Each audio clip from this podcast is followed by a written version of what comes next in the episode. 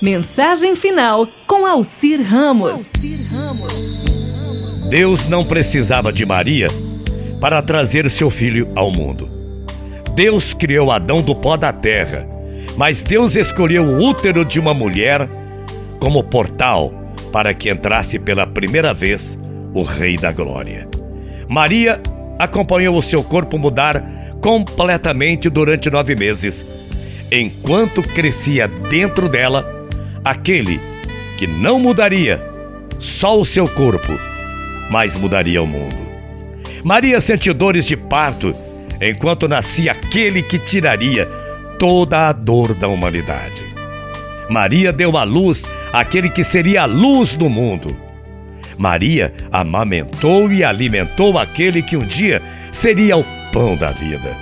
Maria cuidou das enfermidades daquele que um dia seria médico dos médicos. Maria ensinou as primeiras palavrinhas daquele que um dia ensinaria multidões. Maria banhou e limpou aquele que um dia limparia o pecador com o seu próprio sangue. Maria acompanhou os primeiros passinhos daquele que um dia seria o próprio caminho. Maria, por vários anos, segurou em seus braços aquele que um dia morreria de braços abertos para o terceiro dia nos segurar em seus braços para sempre.